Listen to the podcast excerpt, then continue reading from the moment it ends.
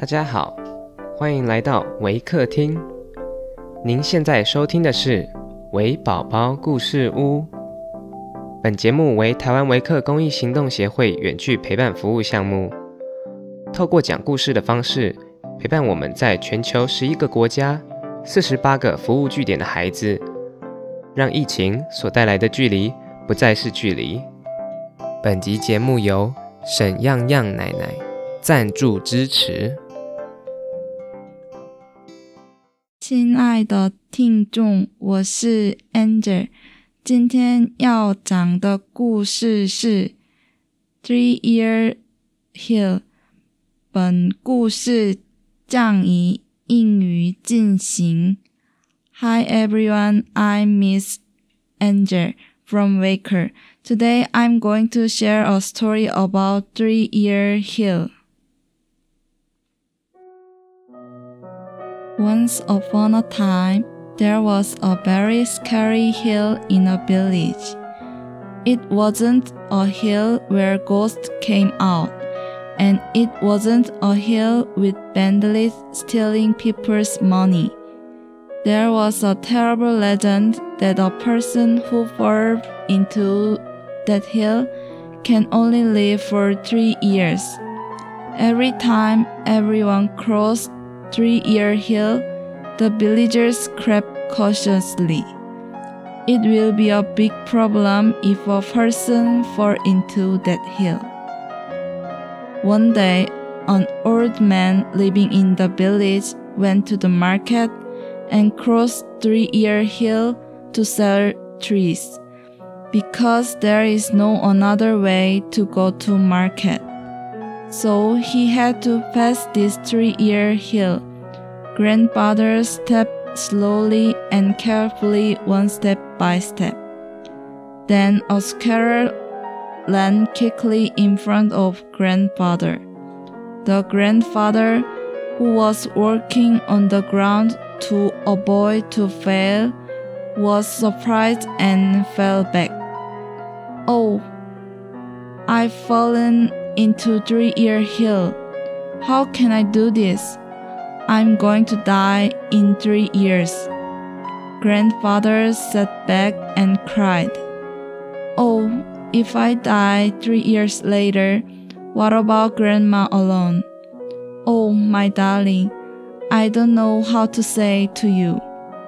Grandfather got up weakly and went home. All the way back, he thought about how to talk to her. Then he decided to hide from grandmother the fact that he had fallen into Three Year Hill. It is because grandfather wants her not worry. When he arrived home, he unpacked and went into the room where grandmother was. As soon as grandmother saw grandfather's face, she immediately realized that something bad had happened. Hey, sweetheart, what happened? You don't look very well. Grandma asked grandfather. Grandfather decided to hide it, but tears fell as soon as he saw his wife's face. And grandfather told her wife the truth about what happened to him a while ago. Honey, in fact, I've been crossing three years hill and I've fallen. I can only live for three years now. What do I do now? Grandmother was surprised. Oh, old man, I always told you to be careful when passing three years hill. Honey, you only live three years from now. Oh my god. Grandfather and grandmother hugged each other and cried loudly. After falling from Three Year Hill, he spent every day worrying and became ill. Then one day, a child living next door heard that grandfather was sick and came to visit him. Grandpa, I'm here. How did you get sick? Grandfather answered, A few days ago, I went over Three Year Hill and I just fell.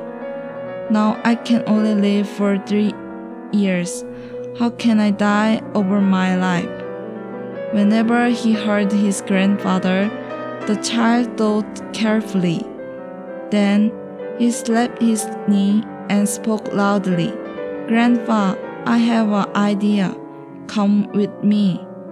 The child took grandfather on Three Year Hill. Oh, this place is a three year hill. I've already fallen once, and if I fall one more time, I'll probably die on the spot. Grandfather shook his head and tried to go back. Grandpa, wait a moment. Listen to me. If you fall once, you can only live for three years. If you fall twice, you can live for six years. The grandfather who heard the child thought hard. Oh, then what if I fall three times? Then the child answered, You will be going to live nine years. Grandpa grinned. Then if I fall ten times, I can live thirty years. The worry disappeared on grandfather's face. Grandfather climbed up three year hill with a bright smile. Then he fell with a thud. He had a sore hip when he fell, but he leapt and fell again. Grandfather kept falling until the sun went down and the moon rose. It was late, but the grandfather and the child fell light footed on their way home.